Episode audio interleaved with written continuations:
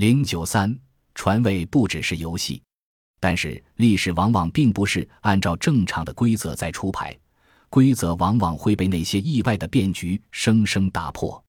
意外的变局使朱元璋的皇族生育体系在这里出现了问题，也是他最为痛心之处。这就是民间所说的“长房不忘偏房忘”。长房子孙的后人越是小辈，越是比他的那些父辈们死的要早。正所谓“白发人送黑发人”，朱元璋的长孙朱雄英生下来没几年，就死在了他的长子朱标前头，成了一个早折的孩子。而朱标没在太子的位置上坐几年，又赶在朱元璋的前头死去。这种人算不如天算的变局，让他这个皇帝也徒患无奈。毫无思想准备的朱允文就这样被命运伸出的这双大手推向了前台。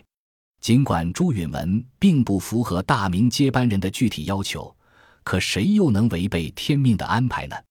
朱允文生于洪武十年十月，他的母亲是朱标的良娣吕氏。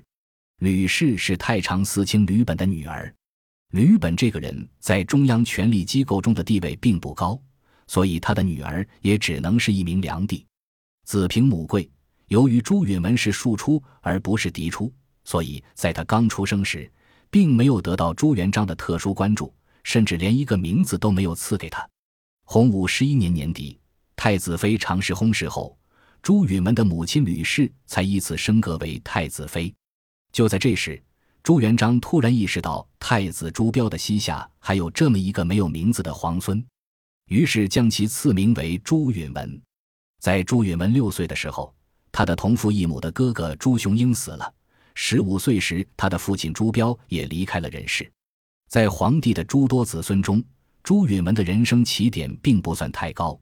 除了母亲地位低以外，还有一个原因，那就是他的外在形象离帝王的要求有着很大的出入。当然，这里也有遗传因素，毕竟朱元璋的相貌也不值一提。当然，与历朝历代的那些帝王相比，朱元璋的精神气度还是可圈可点的。并不输给他们中间的任何一个人。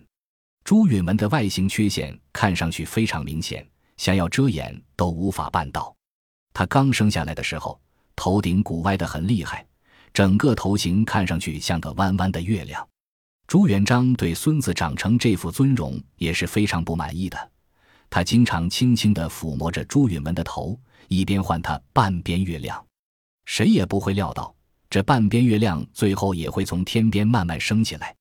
历史上那些帝王没有不相信天命的，他们总认为自己是天子，凡事总爱与天意神缘较劲。年轻的时候，朱元璋不相信天命只系于一人，他起兵造反就是为了证明这一点。可是随着岁月的流逝，他越来越相信冥冥之中自有安排。自从朱允文成为太子。他的内心充满了纠结，这个比他父亲朱标还略显文弱的太子，让朱元璋始终放心不下。他总担心这个少了半拉子脑袋的太子，将来有一天会不得善终。如果真有那么一天，他一手打造起来的这艘朱明号航船又将驶向何处？随着年华渐老，朱元璋这个不可一世的君王，内心也渐渐产生了越来越浓重的幻灭感。他甚至感受到了地利之危，一个皇帝的无力与脆弱，也只有自己最能体会。别人看见的都是帝王在权力世界的任性妄为，等到夜深人静，拖得赤条条的躺在那张宽大无比的龙床上，才从白天的幻象中复归人性。太子的早逝，又加上前几年马皇后的死，对朱元璋的打击是沉重的，于艰难困苦中蛰伏。然后又于群雄中脱颖而出，他从来没碰到过什么强有力的阻碍，即使有，也会很快被他征服。很久以来，朱元璋就有一种人莫于毒的幻觉，这个世界上没有什么可以对他造成真正的威胁，也没有什么他办不成的事。可是随着身体一天天衰老，目睹最亲近之人从这个世界消失，他却毫无办法。他突然觉得。就算一个人拥有再强大的世俗权力，也无法对抗大自然的规律，无法摆脱疾病、衰老和死亡的困扰。在这个世界上，有很多东西是他无法掌控的。太子死后，纠缠于衰病之中的朱元璋，曾经做过一件让自己也无法理解的事，也就是在太子死的那一年十月，他突然下诏征求天下能掐会算的阴阳家，使无不验者绝封侯。朱元璋曾经那么迷信权力，现在却变得如此迷信命运。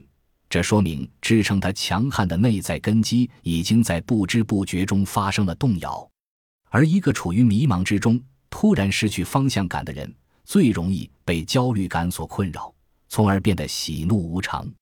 使朱元璋产生幻灭感的还有一个非常重要的原因，那就是他越来越认定自己的治国理想在有生之年已经不可能得到实现。这庞大的帝国。到底是属于他朱家，还是属于天下？如果说属于朱家，为什么他始终患得患失？如果说属于天下，那么他和他的子孙又是为谁辛苦为谁忙？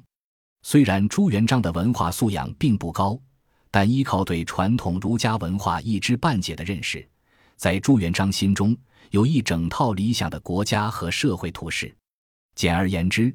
那就是在强大国家机器的威慑和深厚儒家伦理的教化之下，创造一个男耕女织、民风朴厚、官员守法、富人谦抑的小农社会。